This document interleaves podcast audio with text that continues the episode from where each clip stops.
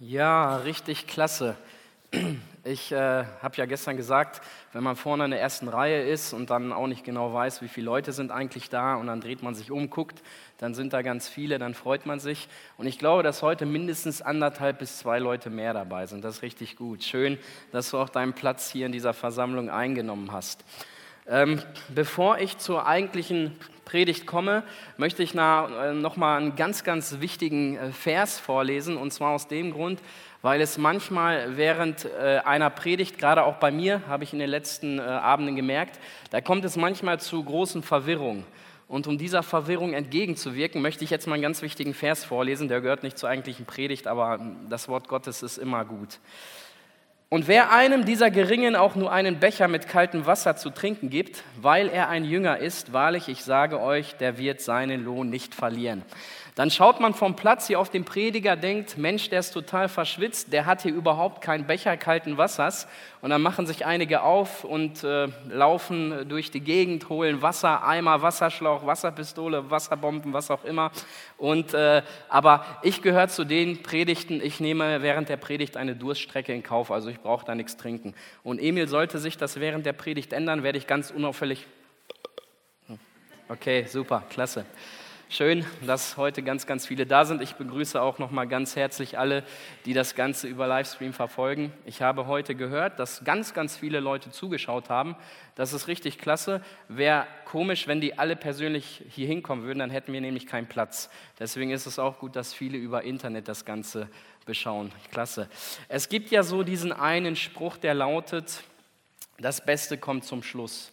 Und äh, wir haben das jetzt mal anders gemacht. Wir haben eigentlich das beste oder die schönste Predigt haben wir ein bisschen vorgezogen, denn heute geht es um ein Thema, was glaube ich die meisten interessiert und das ist ein Thema, mit dem jeder Mensch auf irgendeine Art und Weise innerhalb seines Lebens in Berührung kommen möchte und das ist eigentlich so das schönste Thema, was es auf der Welt eigentlich gibt. Und dieses eine Wort lautet, das haben wir heute auch schon gehört, das lautet Liebe. Oder wir haben das Thema ein bisschen anders genannt, die Liebe deines Lebens schon gefunden oder suchst du noch? Wenn ich mal Folgendes machen würde, ich würde jetzt mal hier einen äh, Zettel weitergeben an alle, die hier sitzen mit einem Kugelschreiber und ich würde dann mal fragen, gib mir mal eine Definition von Liebe. Das ist ziemlich schwierig, oder? Also Liebe definieren ist eigentlich ziemlich schwer und jeder Mensch würde etwas anderes darüber sagen. Da gibt es einige Kinder unter uns, würde man die Kinder fragen, sag mal, was verstehst du eigentlich unter Liebe oder was bedeutet eigentlich Liebe für dich?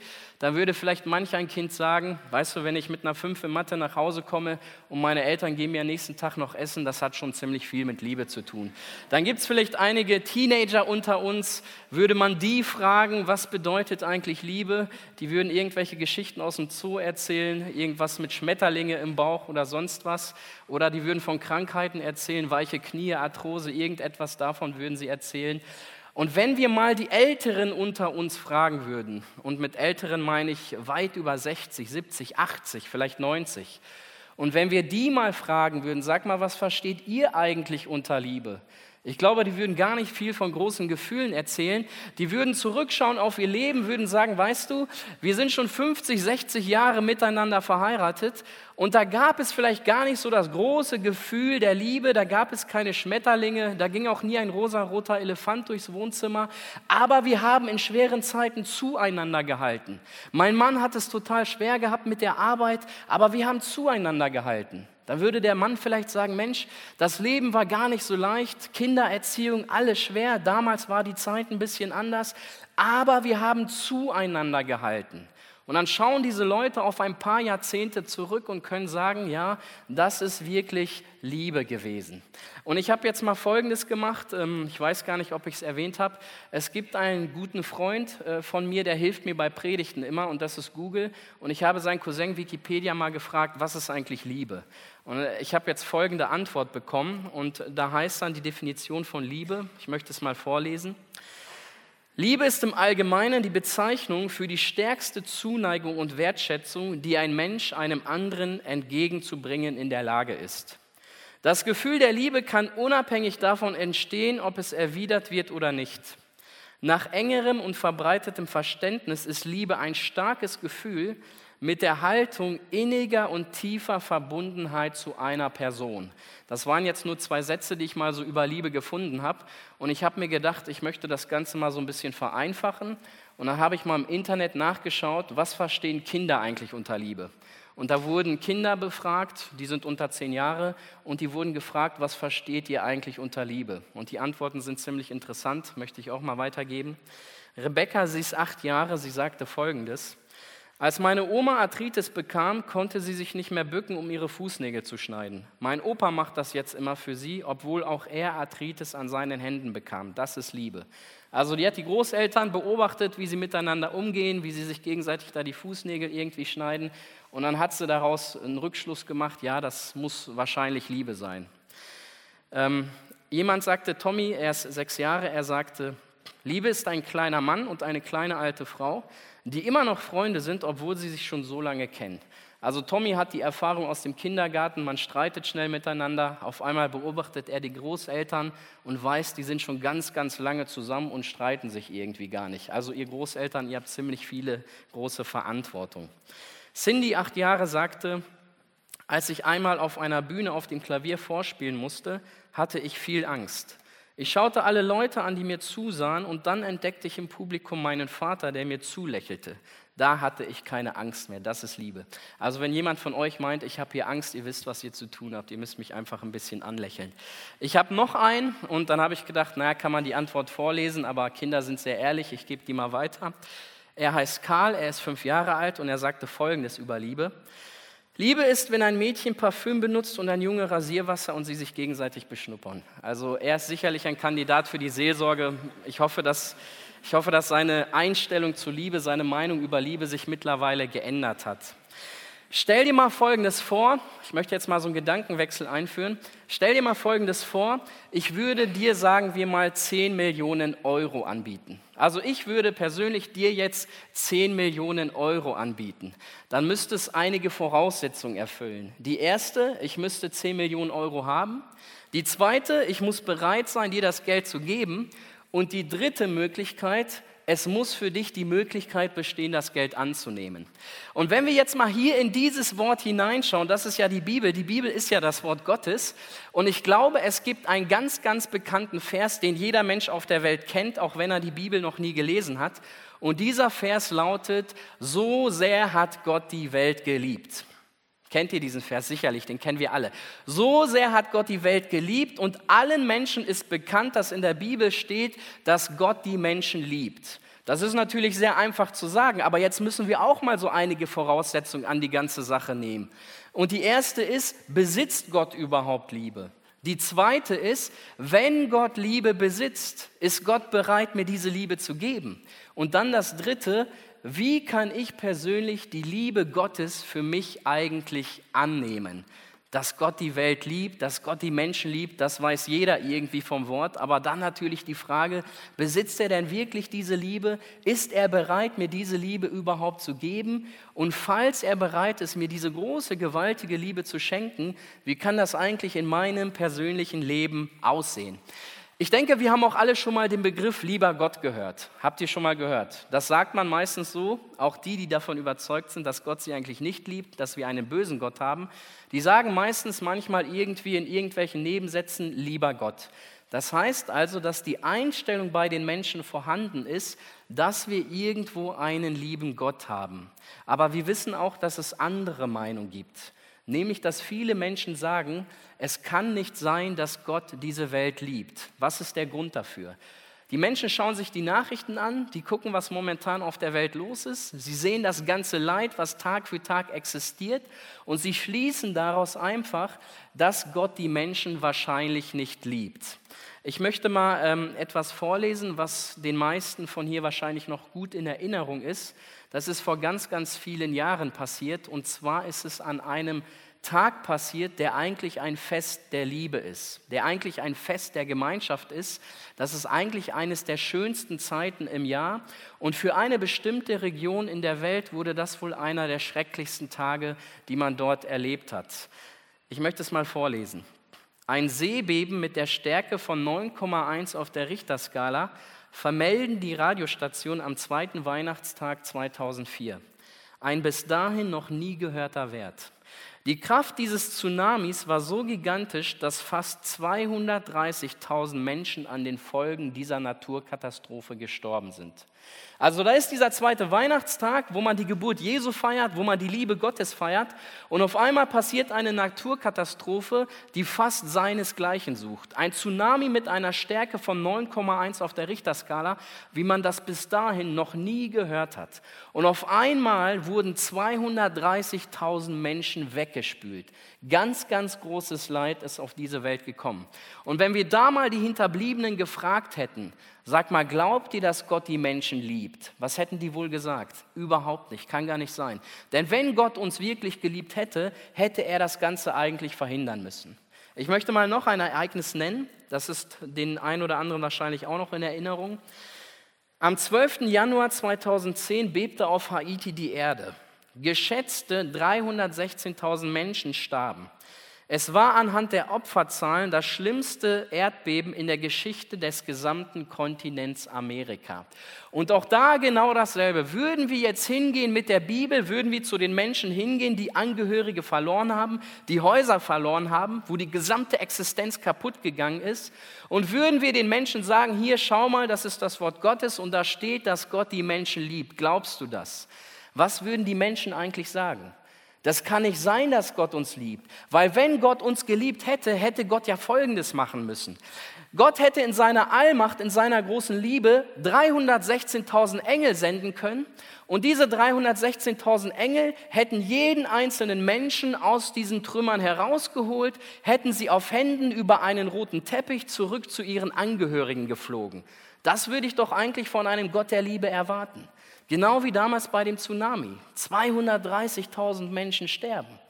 Und wenn ein Gott der Liebe das nicht verhindert hat, und das hat er nicht, dann hätte Gott auch dort 230.000 Engel senden müssen und die hätten die Menschen aus den Fluten befreit und die hätten sie heile nach Hause zu ihren Angehörigen gebracht.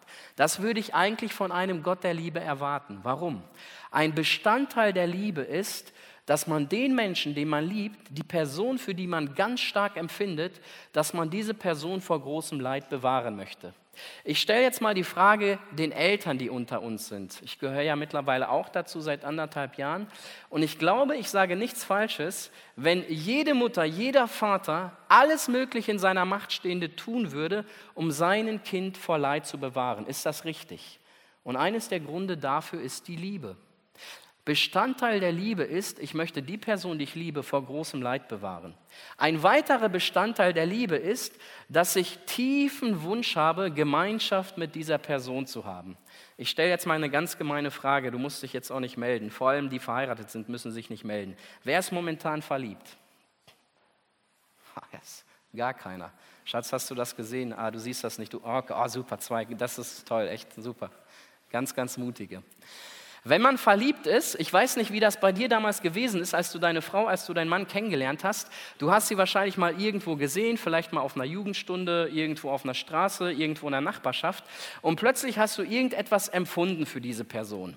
Ja, du fandst sie ganz toll vom Äußeren und auf einmal sind da gewisse Gefühle entstanden und tatsächlich, du hast dich in diese Person verliebt.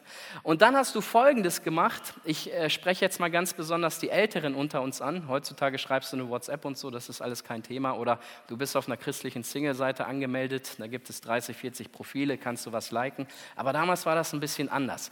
Und dann hast du deinen ganzen Mut zusammengefasst, dann bist du zum Telefonbuch gegangen oder Gemeindeliste, was dasselbe ist. Und dann hast du die Telefonnummer von der Person rausgesucht und dann bist du zu deinem Telefon gegangen. Da gab es noch so einen Drehkreisel, ich weiß nicht, ob die anderen das noch kennen. Und dann hast du gedreht, die erste Zahl, die zweite, die dritte. Du wurdest immer nervöser. Innerlich hast du gebetet, dass der Vater nicht drangeht und tatsächlich eine wunderbare, liebliche Stimme hebt ab und es ist deine Herzdame. Es ist diese eine Person, in die du dich verliebt hast. Ich glaube, du warst ziemlich aufgeregt, das war ein tolles Gefühl. Und das Ganze wurde gesteigert an dem Tag, als du dich zum allerersten Mal mit ihr getroffen hast. Kannst du dich noch daran erinnern? Als du dich zum allerersten Mal mit deiner Herzdame, mit deinem Traumprinzen getroffen hast. Für die eine liegt es 30 Jahre zurück, für die anderen 40. Bei mir war es so knapp drei Jahre, das war gar nicht so lange her. Dieses Jahr wären es vier Jahre. Aber ich kann mich noch ganz genau daran erinnern, als ich mich zum allerersten Mal mit Lydia getroffen habe. Ich war ziemlich nervös, ich war ziemlich aufgeregt. Der Vorteil ist, ich musste nicht gucken, ob die Frisur sitzt, die sah immer gut aus. Und dann bin ich auf den Parkplatz gefahren und dann habe ich schon gesehen, das Auto kommt von ihrer Schwester, glaube ich, sie saß da drinnen, das Auto hat geparkt und zack, sie stieg dann aus. Und dann auf einmal kam sie auf mich zu und wir haben uns unterhalten und ich hoffe, ich sage nichts Falsches. Ähm, wir waren am ersten Tag, Schatz, tut mir leid, falls ich das jetzt nicht weiß, wir waren drei Stunden unterwegs. Also wir sind drei Stunden spazieren gegangen. Wir haben vorher so gut wie gar nicht geredet, wir kannten uns nicht und wir haben drei Stunden miteinander Zeit verbracht. Und dann haben wir uns das nächste Mal getroffen und beim nächsten Mal haben wir sechs Stunden Zeit miteinander verbracht. Warum tut man das? Weil man Gemeinschaft mit dem Menschen haben möchte, den man liebt, oder? Und diese Zeit geht wahnsinnig schnell rum. Und ich möchte jetzt mal Folgendes mit euch machen. Wenn ja die Bibel sagt, dass Gott die Menschen liebt, dass er uns liebt, dann muss Gott ja auch den tiefen Wunsch haben, Gemeinschaft mit uns zu haben, oder? Wir haben ja gerade geklärt, wenn ich verliebt bin mit einer Person, dann möchte ich auch Gemeinschaft mit dieser Person haben.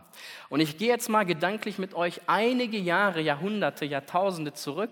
Und zwar gehe ich jetzt gemeinsam mit euch zurück in diese Zeit, als Gott die Welt erschaffen hat. Die Bibel sagt ja, dass Gott in sechs Tagen diese Welt erschaffen hat und all das Schöne, das Wunderbare, den Sonnenuntergang, die Sterne, den Schnee, die Flüsse, die Berge, all das Wunderbare, diese herrliche Schöpfung hat Gott in seiner Weisheit erschaffen. Und dann hat Gott Folgendes gemacht, als alles fertig war, hat er den Menschen erschaffen und den Menschen in dieses Paradies gestellt. Und den tiefen Wunsch, den Gott hatte, war, dass er Gemeinschaft mit dem Menschen haben wollte. Und es gibt einen ganz interessanten Vers, der steht ziemlich am Anfang der Bibel. Den kann ich nicht ganz deuten und verstehen, aber da steht, und Gott ging durch den Garten Eden. Also die Menschen haben im Paradies gewohnt, sie haben dort gelebt und die Bibel sagt, und Gott ging dort durch dieses Paradies. Also Gott lebte mitten unter den Menschen und er hatte eine wunderbare Gemeinschaft. Und jetzt passiert Folgendes an einem Tag, das kann man nicht so ganz verstehen. Da gibt es einen Vers, und dieser Vers lautet, der Mensch versteckte sich vor Gott. Adam versteckte sich vor Gott. Also Gott ist durch den Garten gegangen und auf einmal stellt er die Frage, Adam, wo bist du? Und jetzt haben wir doch gerade geklärt, wenn ich jemanden liebe, dann möchte ich doch Gemeinschaft mit ihm haben, dann möchte ich mich nicht verstecken. Und auf einmal müssen wir in dem Wort Gottes lesen, Adam hat sich vor Gott versteckt. Was sagt uns das? Das sagt uns ganz klar, Adam kann Gott doch gar nicht so richtig geliebt haben. Weil wenn er doch wirklich Gott geliebt hätte, dann hätte er sich doch gar nicht verstecken brauchen. Aber genau das ist das, was die Bibel uns sagt. Er suchte nicht die Gemeinschaft mit Gott. Das Gegenteil war der Fall. Er hat sich vor Gott versteckt. Und jetzt der Grund dafür. Er aß vom Baum der Erkenntnis.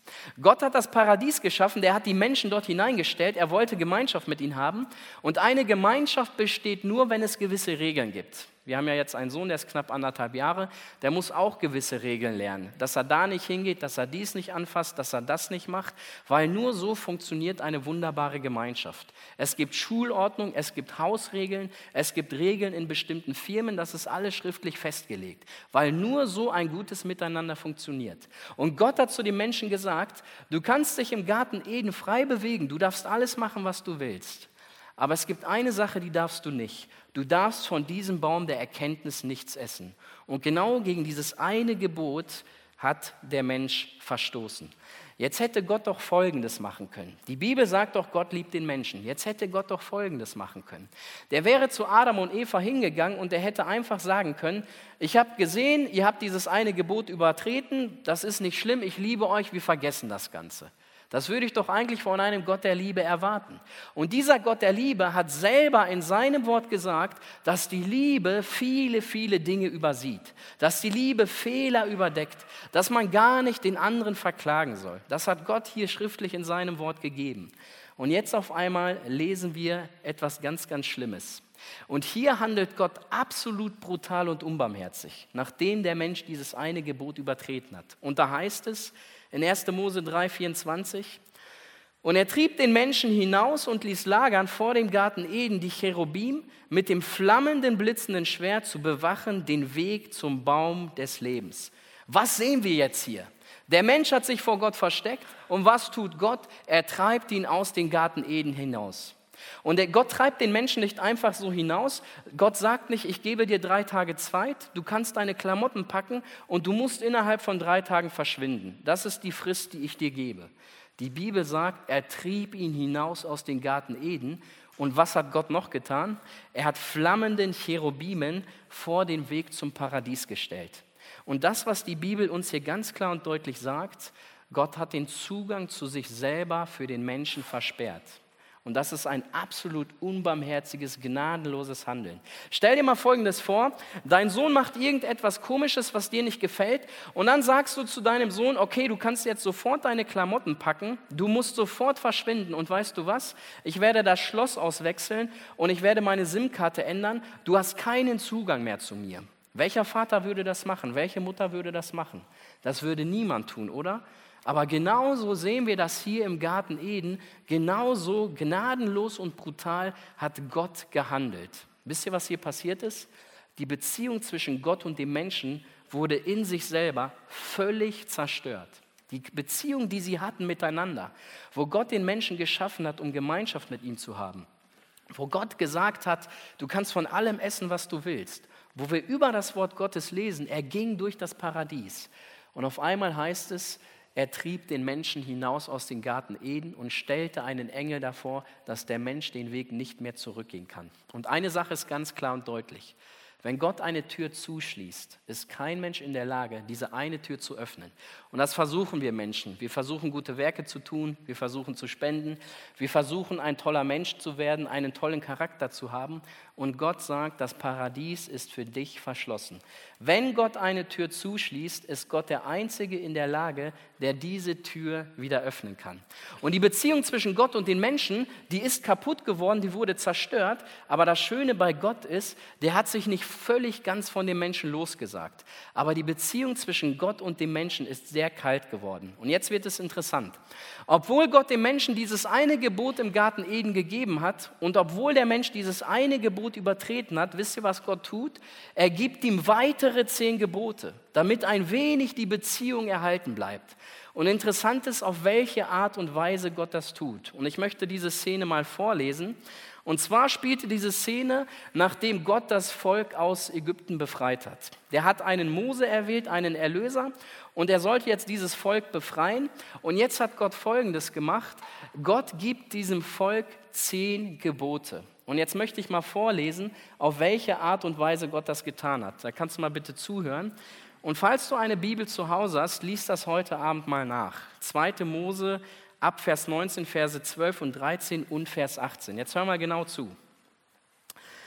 Und Gott sprach zu Mose, und zieh eine Grenze um das Volk und sprich zu ihnen, hütet euch auf den Berg zu steigen oder seinen Fuß anzurühren. Denn wer den Berg anrührt, der soll des Todes sterben.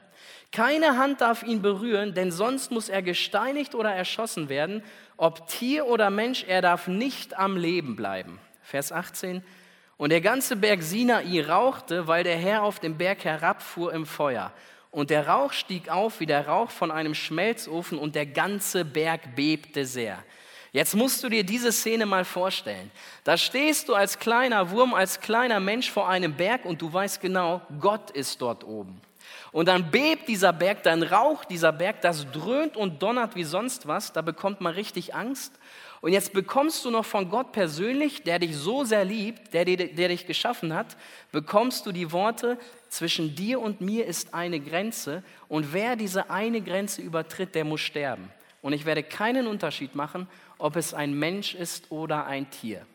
Bis dahin würdest du sagen, dass Gott ein Gott der Liebe ist. Ist das Gott der liebende Vater? Ist das der, zu dem man hingehen kann, zu dem man das Herz ausschütten kann? Ist das der, über den man sagen kann, Gott liebt die Menschen? Und auf einmal liest du diese eine Stelle und ich glaube, dass die Menschen ganz, ganz große Angst hatten.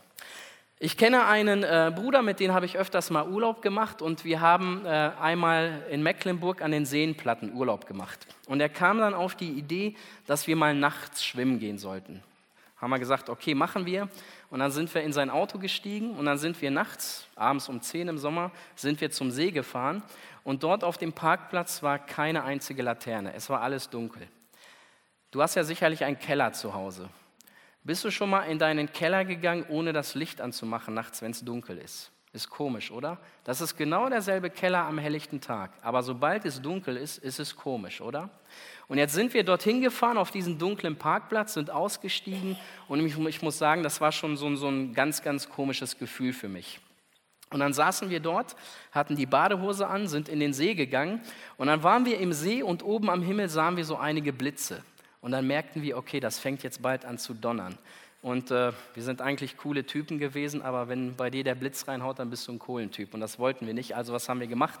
Wir sind wieder ins Auto gestiegen, sind nach Hause gefahren. Und unterwegs haben wir richtig gesehen, die Blätter fielen von den Bäumen, es hat gestürmt. Das war schon ein ganz, ganz komisches Gefühl. Und jetzt stell dir mal vor, du stehst vor diesem Berg, der donnert, es blitzt, das ist unheimlich und du hörst die Worte Gottes. Es gibt zwischen dir und mir eine Grenze. Ich habe damals im Garten Eden eine Grenze gesetzt. Du hast sie übertreten und ich setze dir nochmals eine Grenze. Und wenn einer von euch diese eine Grenze übertritt, dann muss er sterben. Ich werde keinen Unterschied machen, ob es ein Mensch oder ein Tier ist. Und das ist das Bild, was die Bibel uns über Gott gibt. Wenn jemand wissen möchte, wie Gott ist, weißt du, was er tun muss? Der muss das hier lesen, der muss die Bibel lesen. Der muss nicht einfach eine Predigt hören, der muss nicht irgendwo auf YouTube ein Video anschauen. Wenn jemand wissen will, was für einen Charakter hat Gott eigentlich, dann muss er das Wort Gottes lesen. Und die Bibel sagt uns, genau das Bild gibt Gott von sich selbst. Da ist dieser eine unnahbare Gott, der eine Grenze gezogen hat und gesagt hat, du kannst diese eine Grenze nicht übertreten, ohne dass du am Leben bleibst. Da ist dieser eine Gott, der sagt, ich habe dich aus dem Paradies vertrieben, ich habe einen Engel davor gestellt und du bist nicht in der Lage, zurückzukommen. Du kannst nichts tun, um den Weg zum Paradies zu öffnen. Das ist das eine Bild, was die Bibel von uns gibt. Aber wisst ihr, was das Schöne ist? Die Bibel offenbart uns Gottes ganzen Charakter. Und ich möchte jetzt mal Folgendes machen. Ich werde jetzt mal auszugsweise etwas aus dem Psalm 78 vorlesen. Und dieser Psalm 78, der beinhaltet die Fürsorge und Barmherzigkeit Gottes für sein Volk. Wer von euch hat kleine Neffen und Nichten oder kleine Kinder? Einmal kurz melden. Okay, das sind einige. Ich mag diese Volksgruppe sehr, aber es gibt ein Problem, die machen nicht das, was man will. Stimmt's?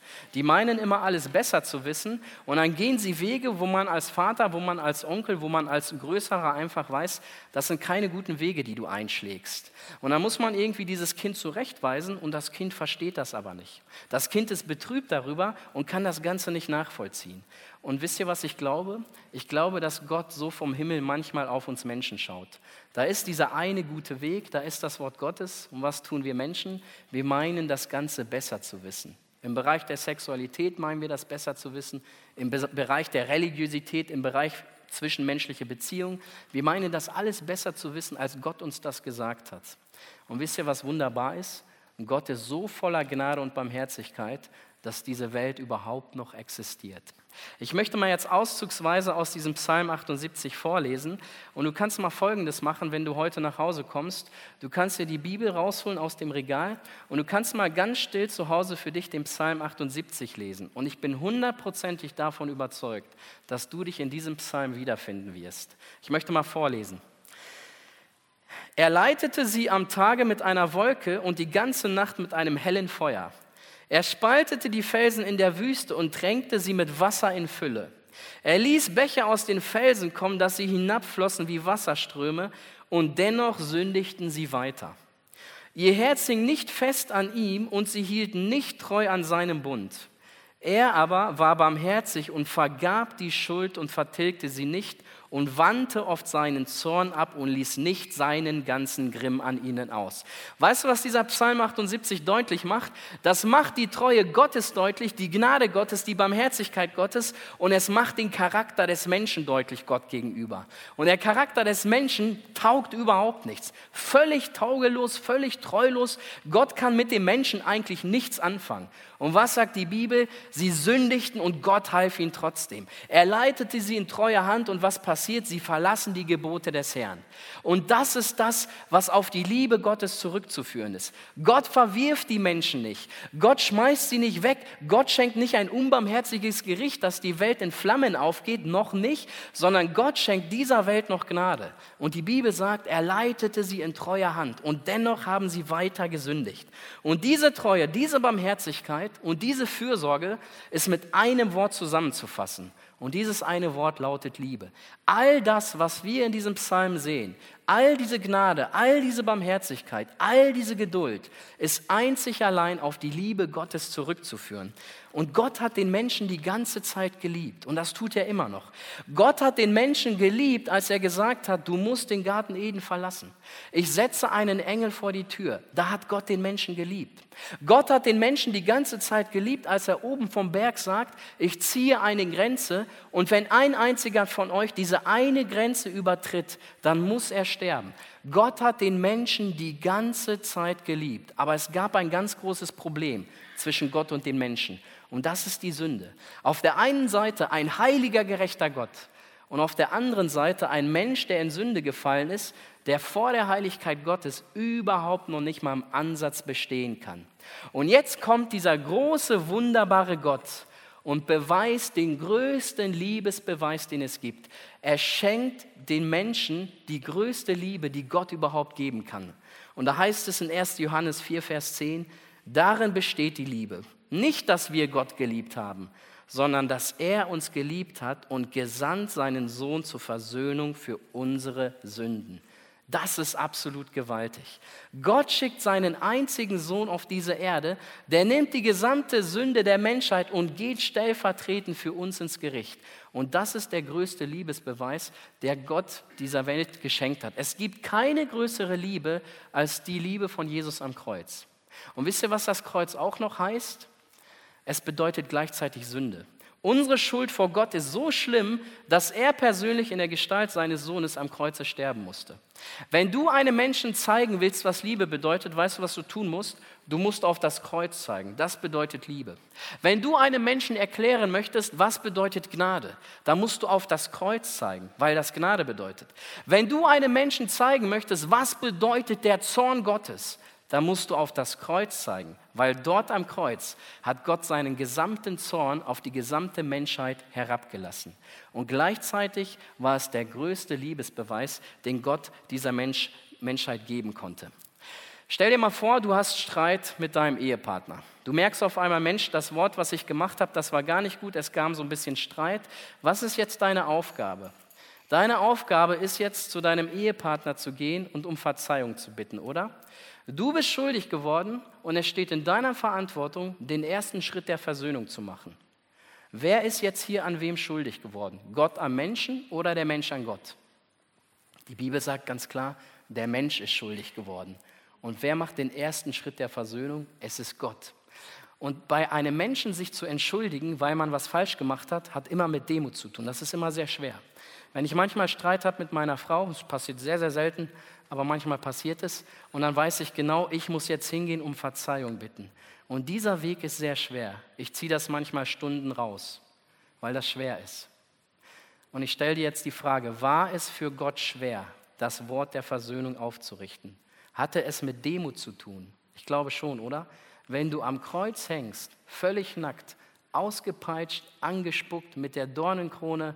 Die Leute stehen davor, die spucken dich an, die reißen ihr Maul über dich auf. Ich glaube, das hat mit ganz, ganz viel Demut zu tun. Und genau das war gleichzeitig der größte Liebesbeweis, den Gott der Menschheit geschenkt hat. Aufgrund seiner Gerechtigkeit muss und wird er diese Welt richten. Aufgrund seiner Liebe legte er das Gericht auf Jesus. Aufgrund seiner Heiligkeit ist Gott unnahbar für uns geworden. Aufgrund seiner Liebe dürfen wir Gott unseren lieben Vater nennen. Aufgrund seines heiligen Zornes trieb er den Menschen aus dem Garten Eden und aufgrund seiner Liebe bahnt er durch Jesus Christus den Weg zurück zum Paradies.